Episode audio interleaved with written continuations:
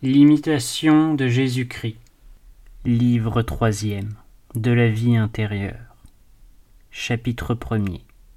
Des entretiens intérieurs de Jésus-Christ avec l'âme fidèle. J'écouterai ce que le Seigneur dit en moi.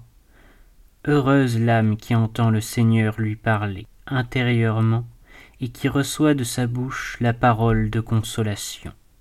Heureuses les oreilles toujours attentives à recueillir ce souffle divin et sourdes au bruit du monde. Heureuses encore une fois les oreilles qui écoutent, non la voix qui retentit au dehors, mais la vérité qui enseigne au dedans. Heureux les yeux qui, fermés aux choses extérieures, ne contemplent que les intérieurs.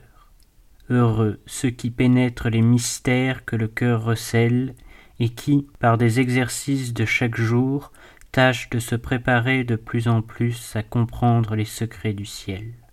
Heureux ceux dont la joie est de s'occuper de Dieu et qui se dégagent de tous les embarras du siècle.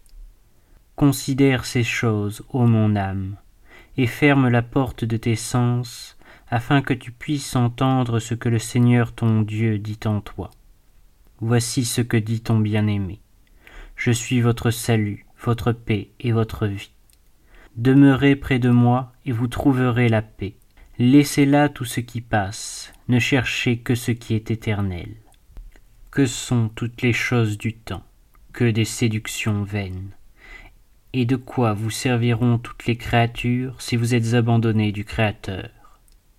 Renoncez donc à tout, et occupez-vous de plaire à votre Créateur et de lui être fidèle afin de parvenir à la vraie béatitude. Réflexion. Écoutons la sagesse incréée. Mes délices, dit-elle, sont d'être avec les enfants des hommes. Mais la plupart des hommes, ne comprenant pas son langage ou craignant de l'entendre, s'éloignent d'elle pour s'entretenir avec les créatures. Elle est venue dans le monde et le monde ne l'a point connue. C'est pourquoi l'apôtre nous défend d'aimer le monde, ni rien de ce qui est dans le monde, parce qu'il appartient tout entier à l'esprit de malice.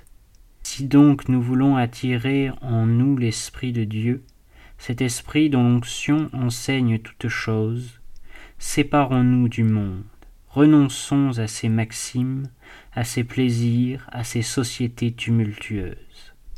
Jésus ne se trouve qu'au désert, sa voix ne retentit pas dans les lieux publics, au milieu des assemblées du siècle. Mais lorsqu'il a résolu de répandre ses faveurs sur l'âme fidèle, il la conduit dans la solitude, et là il parle à son cœur. Comment peindre les délices de ce céleste entretien? Qui les a goûtés une fois ne peut plus supporter les entretiens des hommes? Ô Jésus, Parlez à mon cœur, je veux désormais n'écouter que votre voix dans le silence de toutes les créatures.